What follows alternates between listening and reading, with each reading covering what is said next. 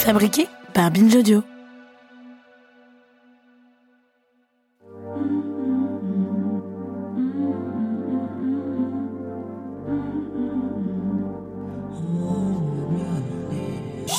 C'est un sujet dont on entend parler tout le temps, mais jamais de la part des premières concernées. Mardi 18 février, le Sénat a adopté un amendement interdisant le voile dans les compétitions sportives. Puis quelques jours plus tard, la préfecture a interdit une manifestation qui voulait protester contre cette décision. Un an et demi plus tôt, le même Sénat interdisait aussi aux femmes voilées d'accompagner leurs enfants en sortie scolaire. Pas le droit de faire du sport à haut niveau, pas le droit de manifester, pas le droit d'accompagner son gosse en classe de mer. Ces petites interdictions ciblées une à une réduisent pour de vrai les libertés d'une partie de la population. À chaque fois, c'est pareil. Le sujet fait polémique, puis retombe. Le voile, c'est un sujet dit touchy. Touchy, c'est un petit mot mignon, un euphémisme pour dire qu'un sujet est sensible, qu'il divise, voire qu'il est tabou. J'ai travaillé dans une société de production qui tenait une liste des sujets touchy en France. Des sujets qu'il ne fallait pas aborder dans les émissions d'infotainment pour ne pas cliver les spectateurs. Le voile y était inscrit en premier, tout en haut de la liste. Alors nous, on s'est dit, puisque c'est touchy, on va en parler, et on va en parler avec les premières concernées. Et puis, ça a été un petit peu plus compliqué. On a eu des conversations passionnantes par téléphone avec des femmes, des femmes qui ont choisi de porter le voile, ou des femmes qui ont choisi de ne pas le porter, ou des femmes qui ont choisi de le porter, puis de ne plus le porter. Mais toutes, elles nous ont dit, enfin presque toutes, elles nous ont dit, non, on ne retourne pas dans l'arène. Parce que chacune de leurs prises de parole sur ce sujet était accompagnée de harcèlement, de campagnes de dénigrement, voire de menaces de mort. Alors, quoi que vous pensiez des choix de vie de nos invités aujourd'hui, je vous demande donc solennellement de respecter leur courage et leurs paroles. Il y a le droit de penser que le voile, c'est un sujet délicat. Moi non plus, je ne sais pas trop quoi en penser. Je ne sais même pas si je dois en penser quelque chose. Faut-il avoir un avis sur tout? De là où je suis, c'est difficile pour moi d'imaginer ce que ça fait d'avoir la foi, de croire en Dieu. Ma religion à moi, c'est plutôt ni Dieu, ni mec, ni soutif. La foi, c'est un sujet tellement intime, mille fois plus intime que l'amour ou le couple. Une amie croyante me disait Croire en Dieu, tu vois, c'est comme avoir une relation longue distance avec un mec qui te répond jamais. Mais tu dois garder confiance dans le fait qu'il t'aime.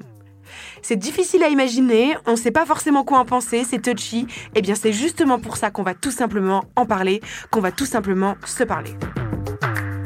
Non mais laissez-moi parler, c'est vraiment insupportable. On peut plus rien dire. Vraiment, c'est n'importe quoi. On peut plus rien dire. Et la prochaine fois, ça sera quoi? On peut plus rien dire. Qu'est-ce que c'est que ça?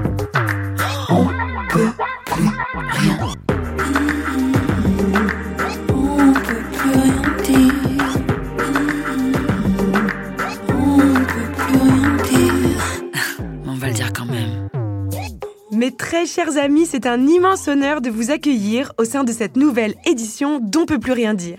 Nous allons passer la prochaine heure à converser ensemble et je m'en réjouis. Chaque semaine, nous nous retrouvons pour répondre à une question autour de l'actualité. Cette semaine, nous nous demandons comment parler sereinement du voile. Avec moi, pour tenter de répondre à ces questions, j'ai la joie de recevoir Mariam Pougetou, bonjour. Bonjour.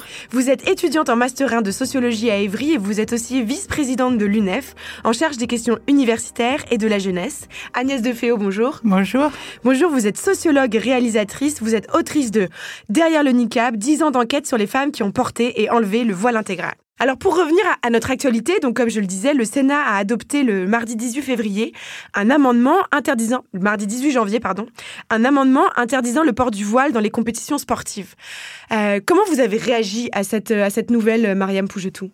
Concrètement, euh, j'étais étonnée et pas étonnée. C'est-à-dire étonnée parce que je me suis dit, euh, quand même, euh, on a le droit de manifester, c'est un droit aussi, une liberté en France et c'est important, on y est tous très attachés, moi syndicaliste, la première.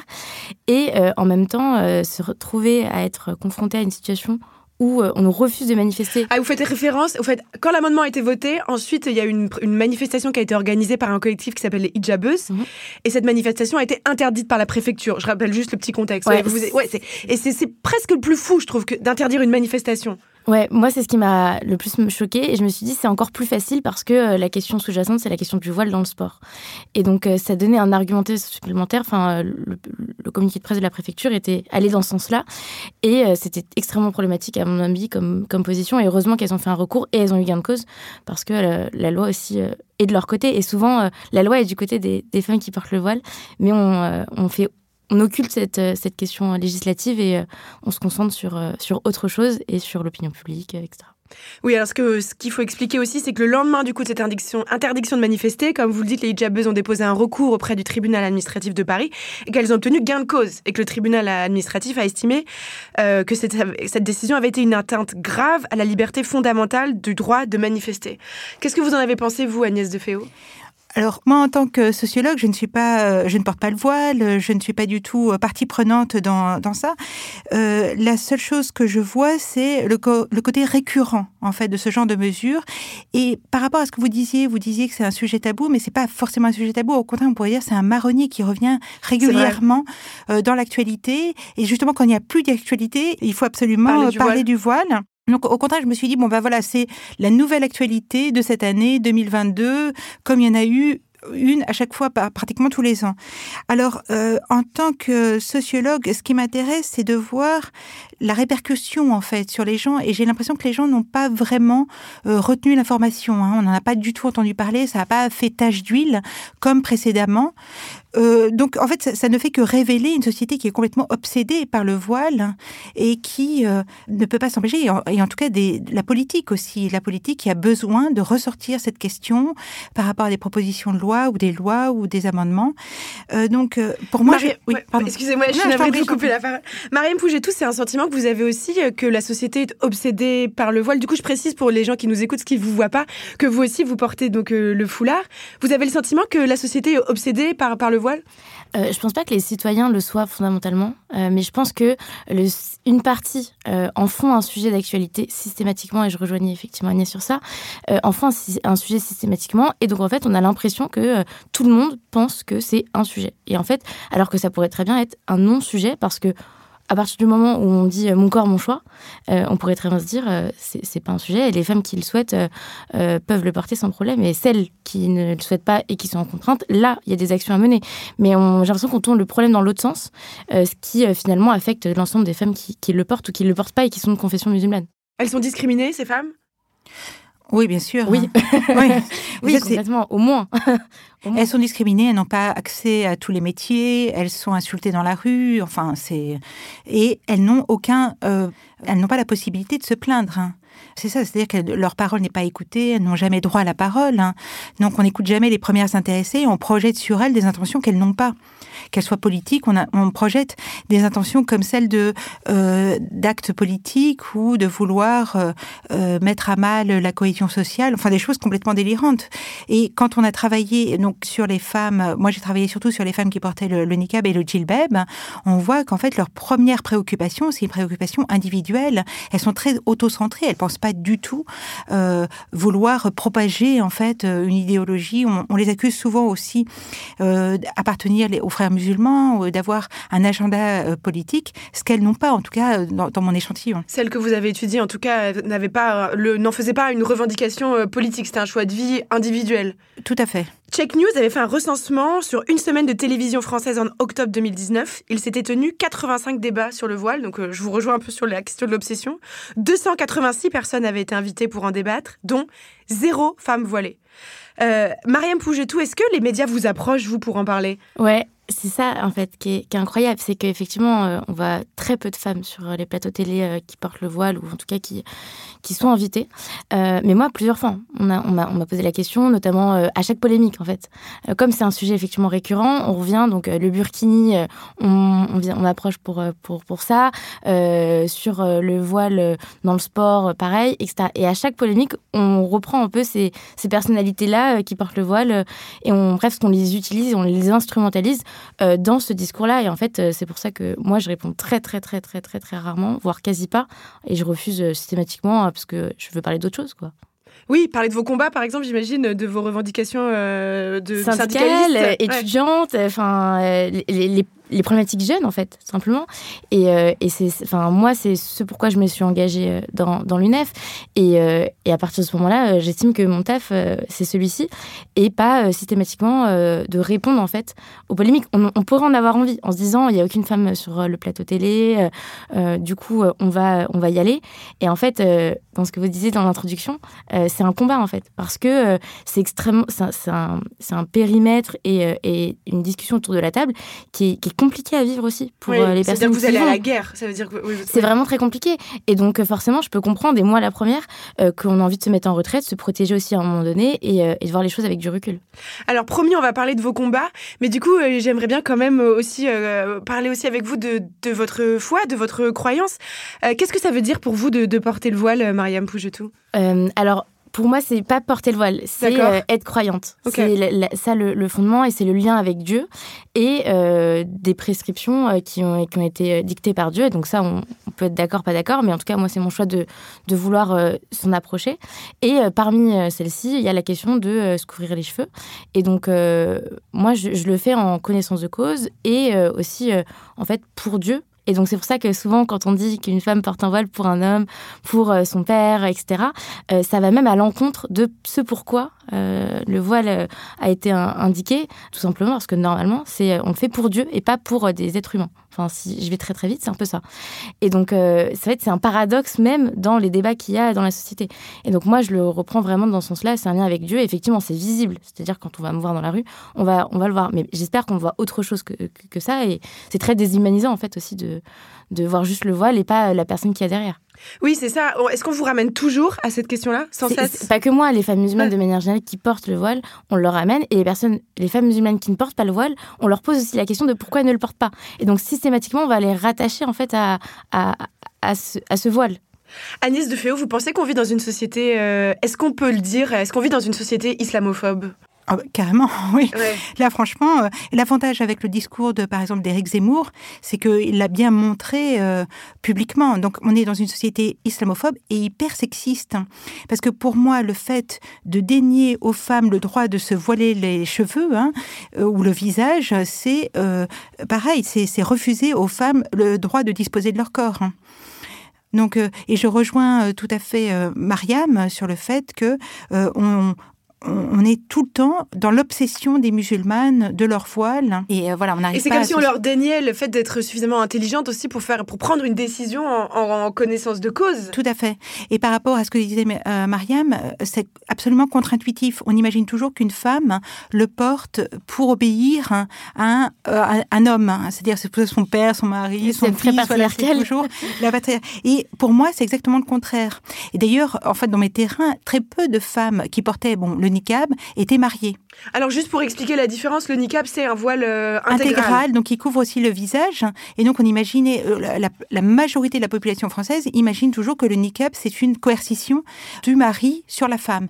Or très peu sont mariées. En général, elles sont absolument pas soumises. Or là j'ai relevé quelques euh, citations de personnages publics hein, et qui reflètent vraiment la mentalité française. Par exemple quand on voit Marlène Schiappa qui dit le voile n'est pas un vecteur d'émancipation pour les femmes, ou alors encore le port du voile islamique, c'est acter l'infériorité des femmes en les sexualisant, ou encore le voile impose un statut d'infériorité aux femmes, tous mes terrains m'ont montré que c'était exactement le contraire. On est devant des femmes, au contraire, très volontaires, qui savent ce qu'elles veulent et qui veulent euh, imposer leur choix et euh, voilà et exister dans la société. Aussi quelque chose qui est hyper important et qu'on n'écoute jamais de la part des femmes voilées, c'est ce qu'elles disent. À chaque fois, elles me disent je me sens mieux avec depuis que je l'ai mis, je ne peux plus l'enlever parce que je me sens bien.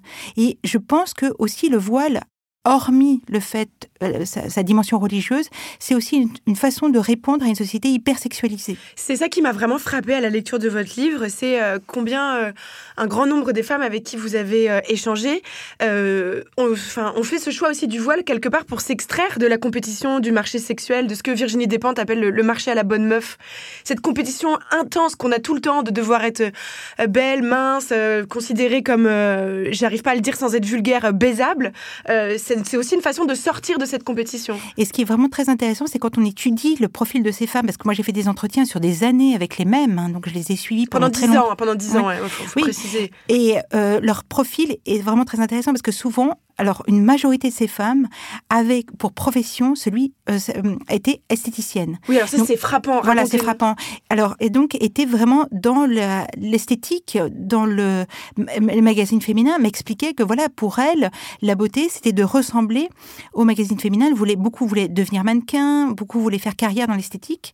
Et à partir d'un moment, elles se sont rendues compte que c'était euh, voilà que c'était ça avait aucune issue. Elles avaient peut-être pas le physique pour en faire une profession.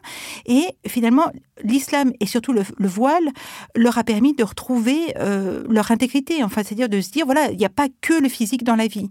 Et finalement, elles ont jeté tout ce qui était magazine féminin. Mais c'est vraiment intéressant parce qu'on a l'impression quelquefois que c'est une réparation par rapport à une société qui est hyper coercitive par rapport à l'apparence féminine, qui met des normes. Et si vous n'obéissez pas à ces normes, finalement, vous n'êtes pas, comme vous disiez, baisable.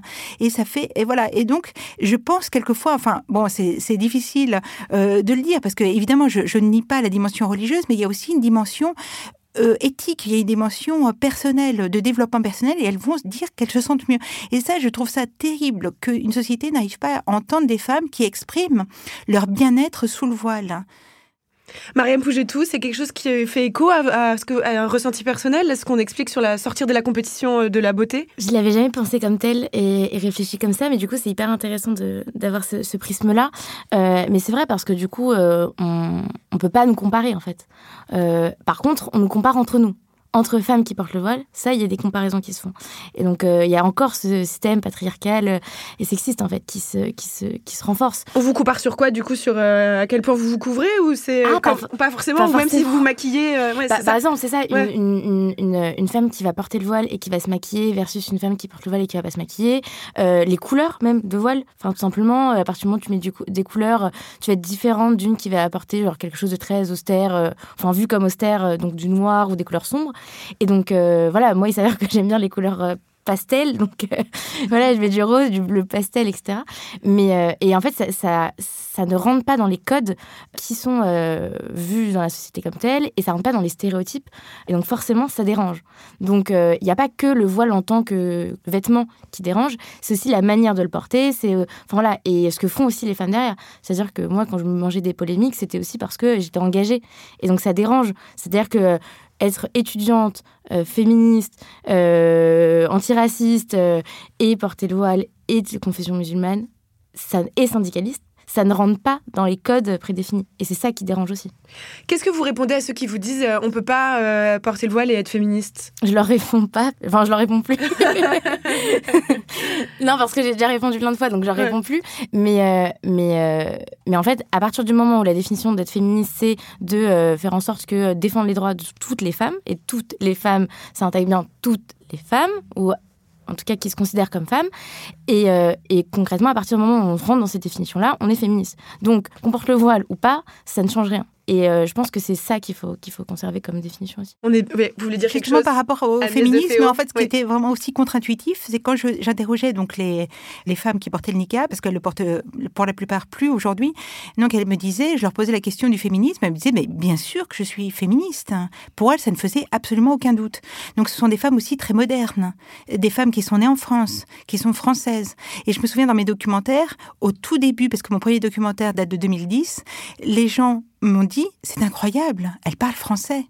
Donc on est exactement dans ce que vous disiez, Mariam, dans une altérité, on a l'impression que c'est voilà, c'est des femmes qui viennent de l'extérieur, qui viennent de l'étranger, qui essayent d'importer une coutume étrangère en France. Or en fait, elles sont bien françaises et la majorité aussi sont des Françaises converties. Ça aussi, c'est intéressant, c'est que les convertis en France à l'islam sont à peu près 1%, 1 à 2%, et elles représentent plus de 50% des femmes qui portent le, voile intégral. Donc on voit, on est vraiment dans une hyper-modernité, et ça aussi, c'est quelque chose que les gens ne peuvent pas concevoir. Et je voudrais encore citer, par exemple, une femme dans, dans le Figaro, je crois, qui, Khadija Khan, qui disait « Le voile est une idéologie misogyne faisant des femmes des objets sexuels intrinsèquement immoraux ». Donc là aussi, c'est le délire de ces personnes qui projettent sur les femmes voilées leur propre, leur propre névrose finalement. Parce que, en fait, une femme voilée, et je pense, peut se dire féministe, et féministe parce qu'elle veut dire mon corps m'appartient, j'en fais ce que je veux. Et évidemment, ce ne sont pas des objets sexuels, elles essaient de se désexualiser dans l'espace public. Et souvent, les femmes vont dire voilà, je ne supporte pas le harcèlement sexuel, c'est pour ça, avec le voile ou avec le niqab, au moins, je suis protégée. Donc moi, je vois à partir de mes entretiens davantage le voile comme une protection, euh, comme une façon de mettre à distance les hommes et le harcèlement euh, sexualisé euh, qu'on a dans l'espace public. Ça me fait penser à Diams, un peu, du coup, qui avait été un peu traumatisé par cette notoriété. Enfin, j'ai l'impression, c'est comme ça que je le lis de l'extérieur, qui avait été tellement exposé, traumatisé que peut-être c'était aussi une forme de protection de, de se convertir à la religion. Oui, voilà, c'est possible. En tout cas, les femmes, je ne sais pas si vous allez confirmer, mais en tout cas, les femmes qui se convertissent à l'islam et qui portent le voile, en général, elles ont l'impression de s'améliorer, de se bonifier. Elles, ont le sentiment vraiment d'avoir trouvé leur voie euh, et de, réparer un passé qui ne, leur, euh, qui ne les satisfait plus. En fait, ce qui est hyper frappant dans ce que vous dites, c'est à quel point la, superficialité de la société est brutale. Parce qu'à tel point, elles disent, elles, ont, elles cherchent quelque chose qui va leur dire, il n'y a pas que le physique qui compte. Exactement. C'est ça. En tout cas, je vous remercie. C'est passionnant de, de, vous écouter. J'aimerais qu'on revienne, euh, Mariam Pougetou, sur un, un, événement qui s'est passé en février 2020, euh, où vous aviez, euh, vous étiez invité à l'Assemblée nationale pour une ah, commission d'enquête. Septembre, septembre, voilà. Ouais. En septembre 2020. Oh là, j'arrive pas avec les dates aujourd'hui. Vous étiez invité à l'Assemblée nationale pour une commission d'enquête en tant que membre de l'UNEF, en tant que vice-présidente de l'UNEF, et trois parlementaires, les Républicains ainsi qu'une élue macroniste, avaient ont décidé de quitter la salle avec pertes et fracas. J'aimerais qu'on réécoute ce petit moment. Vous avez la parole. 10 000 places cette année apparemment vont être créées. Euh, on attend de voir les moyens qui vont avec et notamment les professeurs qui vont avec parce qu'on euh, n'a pas beaucoup de réponses pour le moment euh, de ce côté-là. Voilà, merci beaucoup. Madame la Présidente, nous avons constat avec regret qu'un syndicat étudiant auditionné a fait le choix d'enfreindre le principe même de laïcité auquel doit s'astreindre notre Assemblée.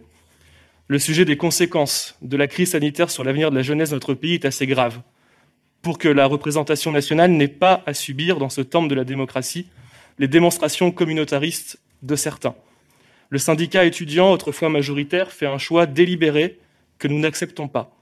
Attaché aux valeurs de notre République, conscient du symbole terrible pour notre Assemblée, cette attaque préméditée, nous ne pouvons cautionner cette image de la représentation nationale, rester silencieuse et masquée, face à cet acte politique communautariste délibéré les députés et les républicains décident donc, Madame la Présidente, Madame le rapporteur, de quitter cette audition. Merci. Alors vous allez, me faire le plaisir d'entendre ma réponse. Comme ça, on remettra peut-être aussi euh, les, les, règles. Aucune règle n'interdit le port de signes religieux dans le cadre de nos travaux pour les personnes auditionnées. Non, non, mais laissez-moi finir. Je vous ai écouté jusqu'au bout. Le port de signes religieux est par ailleurs accepté pour les personnes assistant aux séances publiques dans l'hémicycle de l'Assemblée nationale. La seule règle prévue par notre instruction générale du bureau s'applique aux députés dans l'hémicycle. L'article 9 prévoit que ces derniers ne peuvent porter de signes religieux ostensibles, un uniforme, des logos, des messages commerciaux ou des slogans de nature politique. Je rappelle enfin que la règle de neutralité du service public s'applique aux agents publics dans l'exercice de leurs fonctions. Cette règle ne trouvant aucunement à s'appliquer dans le cadre d'une audition menée à l'Assemblée nationale, je laisse le choix de partir si vous le souhaitez, mais c'est un mauvais procès. Alors celui qu'on a entendu ici, c'était Pierre-Henri Dumont, qui est député républicain du Nord-Pas-de-Calais, et celle qui lui répond, c'est Sandrine Morche, députée En Marche. Je voulais qu'on écoute sa réponse parce que du coup, elle fait un rappel quand même euh, au règlement, à la loi. Elle explique que factuellement, euh, vous aviez tout à fait le, droit d'être là. Puis en plus, il savait que vous alliez venir, donc il a fait, ils ont fait exprès de faire une espèce de sortie euh, tonitruante. Mais c'est votre venue, elle était prévue. Oui, mais surtout il y, y, avait la petite affiche devant avec mon nom et mon prénom, donc c'était pas, c'était pas une surprise. Et au-delà ça. Euh, Comment vous avez vécu ce moment? Euh, bah déjà, moi, j'avais aucunement la question de. Euh, je pensais pas que ça allait arriver déjà. C'était pas une. Enfin, là, il parle de préméditation, enfin, une certaine préméditation, etc. C'est pas du tout le cas. Enfin, je suis vice-présidente en, en, charge de ces questions-là, donc c'est normal. On parle Covid, jeunesse. Je suis en charge de ces sujets-là, donc je viens. Et, et en dehors de ça, Enfin, je leur ai même pas répondu parce que donc déjà la présidente de, la commission a, très bien répondu à rappeler le règlement et c'est ce que je disais un peu tout à l'heure. C'est-à-dire qu'à partir du moment où le règlement est de ton côté, la loi est de ton côté, euh, t'as pas à te sentir euh, illégitime d'être présente. Et donc si effectivement eux ça leur pose des problèmes, qui sortent.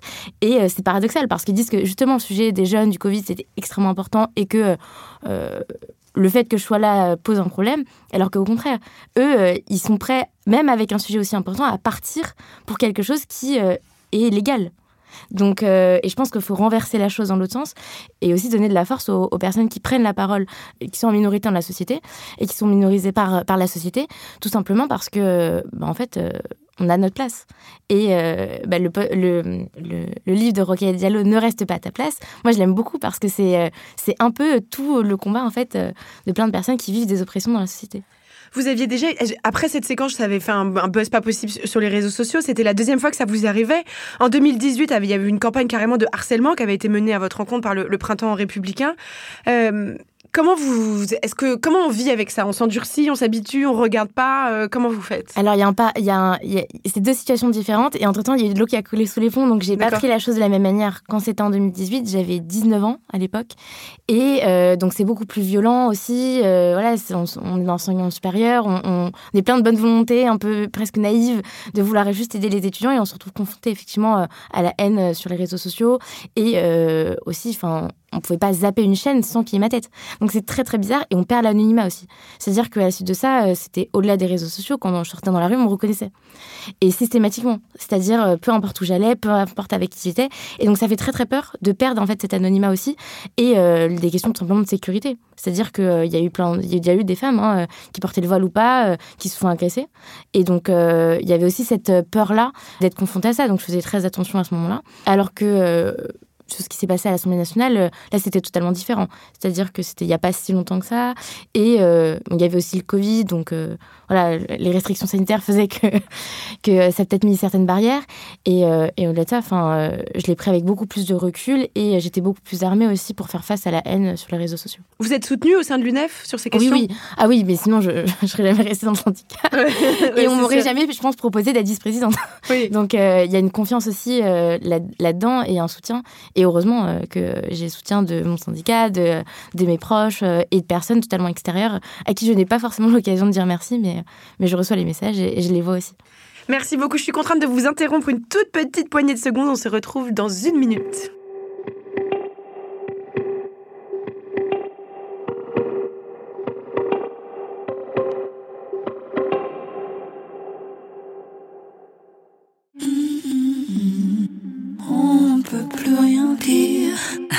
Va le dire quand même. Merci d'être avec nous, c'est toujours On peut plus rien dire. Nous sommes en train de nous demander pourquoi c'est si compliqué de parler sereinement du voile en France avec la vice-présidente de l'UNEF. Mariam Pougetou et la sociologue réalisatrice Agnès de Féo. Agnès de Féo, je me tourne vers vous. Qu'est-ce que vous pensez du développement de ce concept un peu obscur euh, qui a été théorisé, je ne sais pas, par Frédéric Vidal ou Jean-Michel Blanquer, de l'islamo-gauchisme? Enfin, ah théorisé, c'est un bien gros mot, qui a été inventé. Alors oui, enfin, l'islamo-gauchisme, c'est un peu l'insulte qu'on reçoit à partir du moment où on veut juste euh, faire parler, par exemple, les femmes qui portent le, voile intégral. On vous accuse tout de suite d'être de connivence avec le l'islamisme, de vouloir défendre euh, cette euh, vision des choses. Donc voilà, c'est une, espèce de tarte à la crème. Je sais que voilà, c'est un petit peu l'assignation à laquelle on est acculé à chaque fois, c'est-à-dire qu'on vous accuse, même vous avez beau faire des entretiens, montrer euh, la réalité de voilà de, ces femmes, on vous accuse à chaque fois de parti pris. On pense que vous faites de la propagande et à chaque fois de la propagande, ou alors vous essayez de diffuser une idéologie, comme on dit, une idéologie misogyne. Et quand j'explique que le, le voile n'est absolument pas misogyne, puisque c'est les femmes qui font le choix de le porter, qu'elles ne sont pas du tout soumises à un homme. Donc là aussi, on vous conteste le droit de le dire. Et c'est, je me souviens quand j'ai commencé à travailler sur le voile intégral, c'était en 2008, donc avant la commission, que la commission d'enquête se mette en place, et euh, on me on réfutait tous mes arguments. Donc je faisais ça dans des séminaires de recherche. La commission d'enquête euh, à laquelle vous faites référence C'est celle de 2009, donc qui avait été pour euh, justement avant le, passage de la loi, avant le vote de la loi, qui avait été qui avait interdit le, voile intégral. Voilà, qui avait été interdit le, voile intégral. Et donc, je me souviens, euh, dans des séminaires euh, de recherche, on contestait, on pensait vraiment que j'inventais ce genre de, enfin, que j'inventais le profil des femmes que, dont je parlais. Et c'est pour ça que j'ai pris le parti, en fait, de les filmer, de les, de les filmer afin qu'on entende leurs propos. Et euh, voilà, donc ça, je pense que les femmes qui portent le voile ou le niqab doivent être entendues. Ce sont des personnes comme les autres, ce sont des citoyennes, et souvent de très bonnes citoyennes, et qu'il faut, voilà, et vous, vous racontez aussi que euh, vous, donc vous avez suivi ces femmes pendant 10 ans. Il y en a beaucoup aujourd'hui qui ont fait le choix de plus porter le, le niqab. Euh, comment ça s'est passé, ce nouveau choix pour elles? Donc, euh, le problème, c'est qu'entre-temps, donc, euh, elles ont commencé. Euh, j'aimerais aussi parler de quelque chose qui est vraiment très important, c'est que toutes ces polémiques hein, qui visent les femmes qui portent le, voile ne font que renforcer leur volonté de le porter. Donc, l'effet est paradoxal, c'est-à-dire que plus on interdit quelque chose, plus c'est interdit, les, femmes qui le, portent ont envie de le transgresser. Et c'est ce que j'ai observé. Donc, j'ai commencé en 2008, donc deux ans avant la loi d'interdiction du voile intégral. Et à partir du moment, donc c'était un, un phénomène complètement marginal. Il y avait 300 femmes à peu près qui le voilà.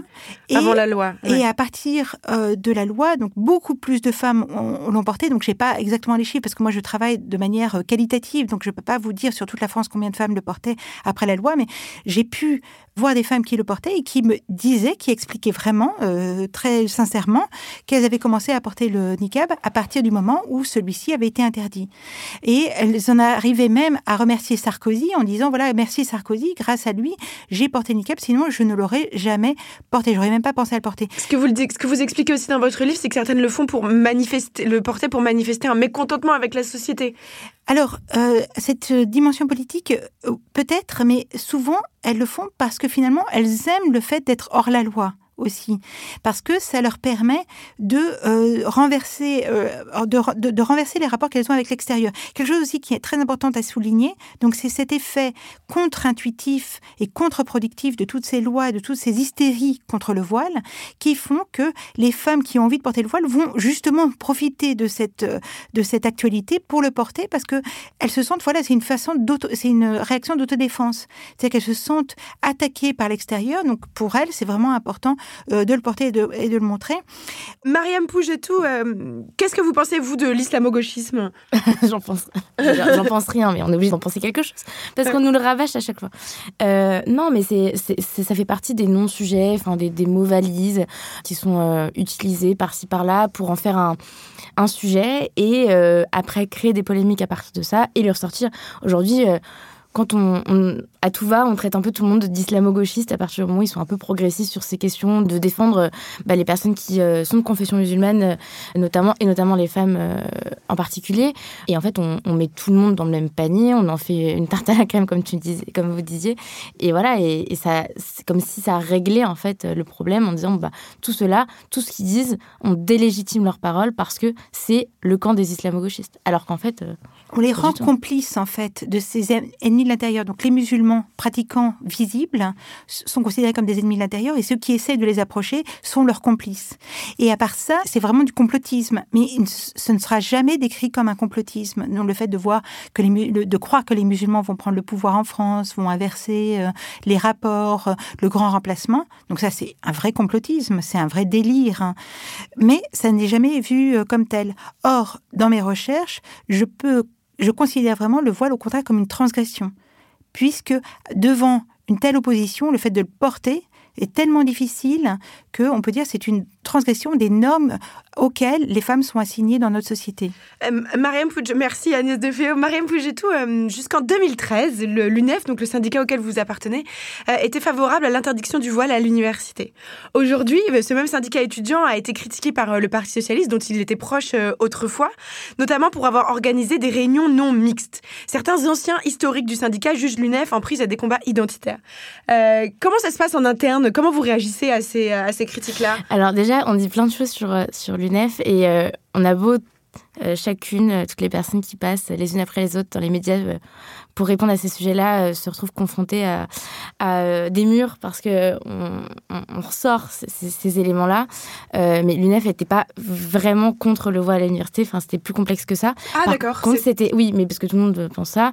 mais c'était pas exactement ça. C'était plus complexe que ça. Par contre, effectivement, on va dire l'UNEF il y a quelques années n'est plus celle d'aujourd'hui, et tout simplement parce qu'en fait, l'enseignement supérieur, les étudiants changent la société évolue et c'est plus la même génération aussi. Je pense qu'il y a un, vrai clivage générationnel qui se fait et aujourd'hui, euh, bah, les jeunes sont beaucoup plus conscients des sujets de société euh, que sont le racisme, le sexisme, les LGBT+phobie, le validisme, les questions écologiques, etc.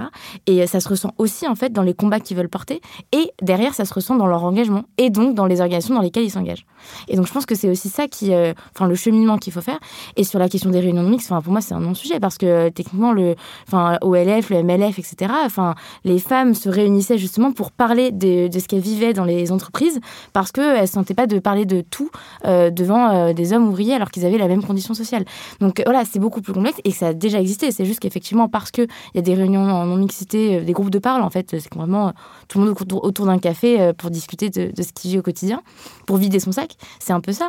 bah, ça crispe parce que c'est pas que sur la question du sexisme, c'est sur d'autres discriminations. Et donc ça, c'est beaucoup moins accepté dans la société à l'heure actuelle. En tout cas, dans vous vous attendiez à ce que ça fasse autant polémique, juste de faire des, comme vous dites, des groupes de parole euh, au café Bah non, mais après on s'attend à tout parce que parce que à partir de rien, euh, on monte en épingle euh, plein de choses. Donc ça, il y a des personnes qui sont très très fortes là-dessus. Et après, il y a aussi bah, les idées d'extrême droite, etc., qui aussi, enfin, qui sont du grand remplacement. Enfin, ce genre mm. d'idéologie-là, qui sont tellement véhiculées et banalisées que finalement, certaines personnes pensent que c'est une réalité et donc l'utilisent après dans leur discours. Et c'est bien problématique d'ailleurs. Agnès de Féo, euh, pour revenir à, votre livre, il y a aussi quelque chose que je trouvais euh, très intéressant, c'est que vous écrivez que finalement les, femmes les plus religieuses et les plus instruites euh, quant à, l'islam vont plus avoir tendance à porter le, foulard que le, voile intégral. Comment vous expliquez cela selon vous? Enfin, qu'est-ce que, Quelles sont les raisons qui vous ont, que vous avez perçues? Donc en fait le, voile intégral est, est vraiment c'est multiplié dans l'espace public dans les années 2010, justement suite à la loi. Et donc souvent c'était une, une réaction en fait. Et beaucoup, c'est vrai que j'ai remarqué que ces femmes qui portaient le voile intégral, alors que je les imaginais hyper religieuses, très savantes en religion, qui, devaient, qui étaient sans arrêt dans l'étude, en fait, ne savaient même pas lire l'arabe, par exemple. Donc je pense que c'était une, une réaction une réaction identitaire. Hein.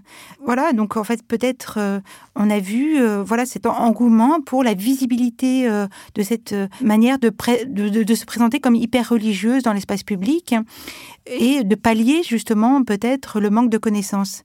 Et ça c'est vraiment quelque chose qui m'a surprise aussi, c'était que des femmes qui portaient le simple voile pouvaient être beaucoup plus religieuses dans leur discours que celles qui portaient le niqab. Et, souvent vraiment la religion était très vite évacuée dans nos discussions pour laisser place à des questions plus personnelles, plus intimes, où elle parlait justement des hommes. Et donc, je, au lieu de, penser que le voile est une, une, euh, un objet misogyne, on pourrait plutôt euh, androphobe. En fait, euh, beaucoup de, ces femmes, justement, avaient des problèmes avec les hommes, étaient très heureuses de pouvoir se couvrir complètement pour échapper à la mainmise, en fait, de leur regard, éviter d'être chosifiées sexuellement. Donc, c'était vraiment exactement le contraire.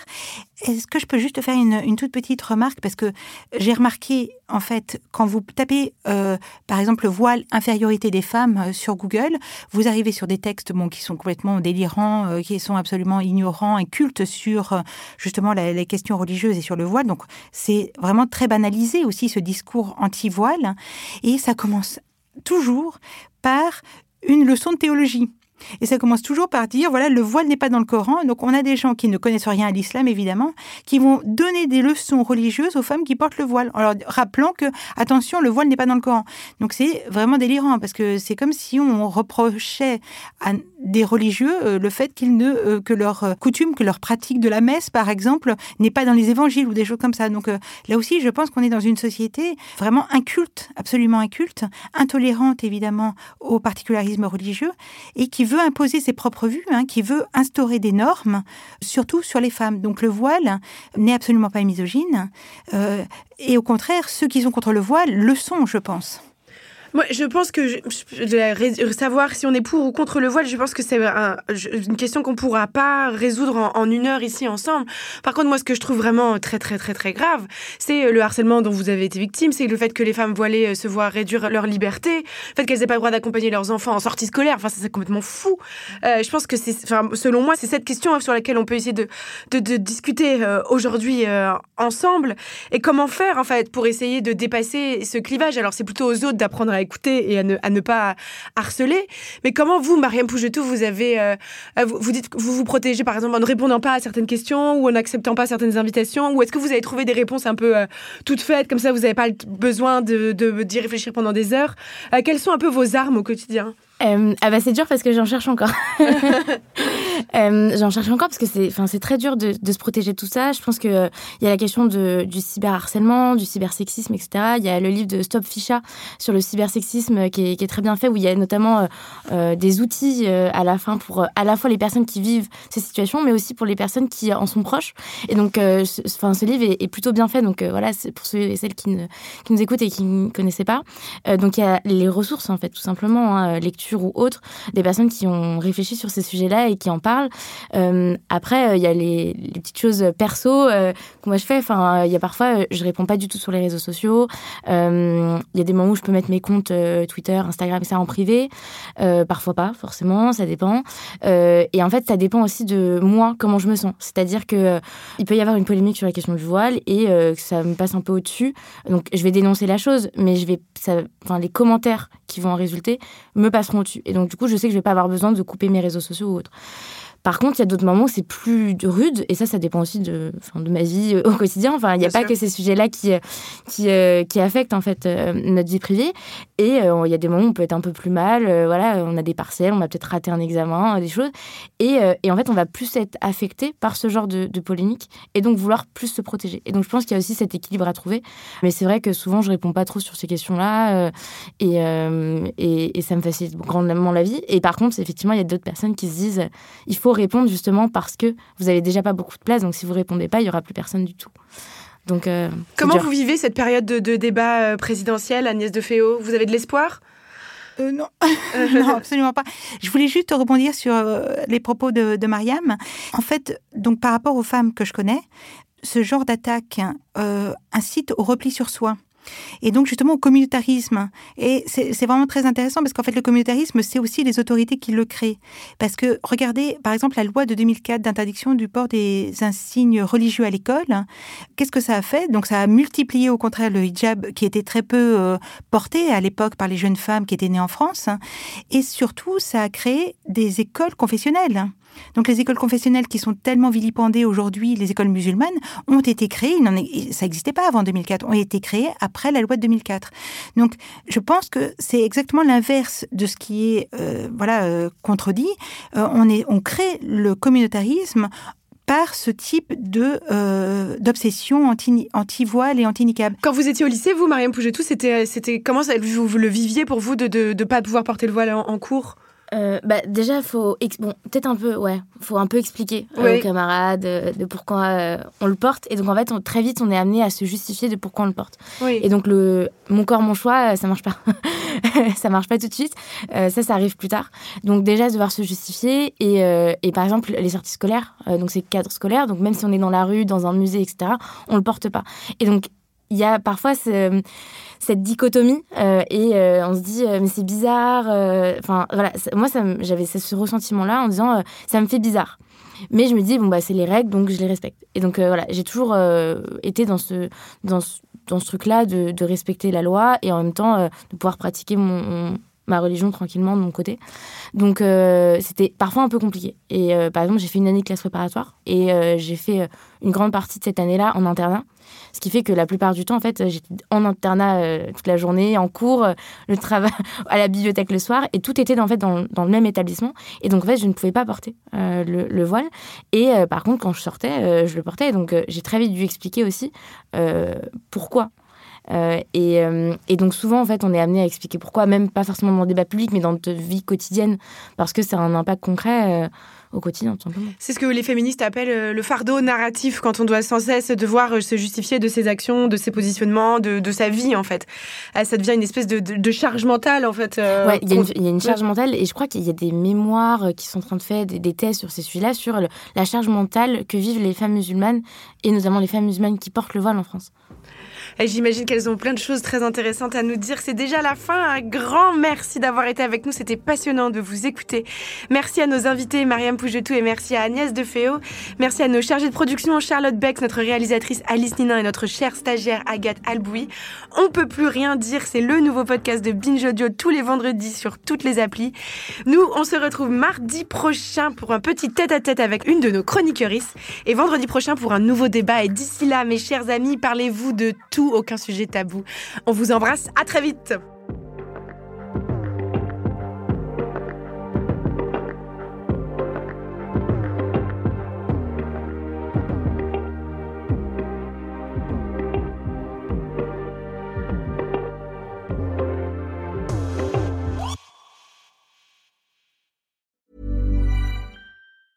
Even when we're on a budget, we still deserve nice things. Quince is a place to scoop up stunning high-end goods for 50 to 80% less than similar brands. They have buttery soft cashmere sweaters starting at $50, luxurious Italian leather bags, and so much more. Plus, Quince only works with factories that use safe, ethical, and responsible manufacturing. Get the high-end goods you'll love without the high price tag with Quince. Go to quince.com/style for free shipping and 365-day returns.